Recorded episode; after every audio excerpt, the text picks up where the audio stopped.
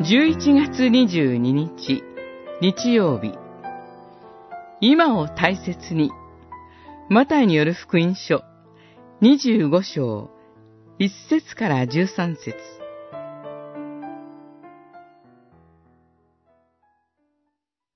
ところが、花婿の来るのが遅れたので、皆、眠気がさして眠り込んでしまった。真夜中に、花婿だ、迎えに出なさい、と叫ぶ声がした。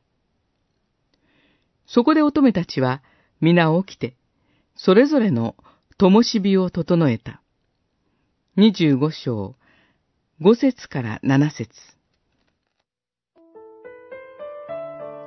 マタイでは二十四章で神殿の崩壊が語られてから、弟子たちがその日はいつかを問います。それに答えて、いくつかの例え話が語られます。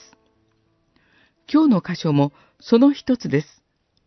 ここでは五人ずつ、賢い乙女たちと愚かな乙女たちという結婚式の招待客が登場します。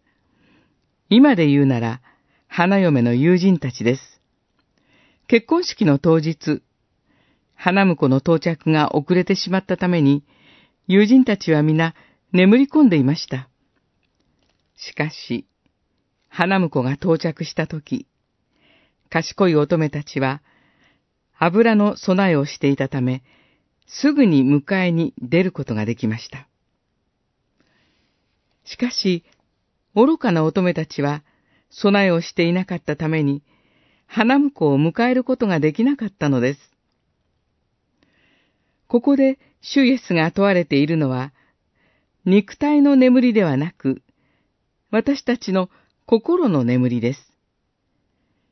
いつ神とお会いしてもよいように備えをしていることです。私たちにこの備えを与えるのが信仰生活です。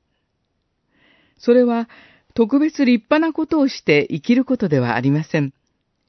自らの罪を認めて、それを悔い改めて、主イエス・キリストの十字架のあがないによって、罪許されて生きることです。精霊と、御言葉に導かれて、イエス・キリストの福音に生きることです。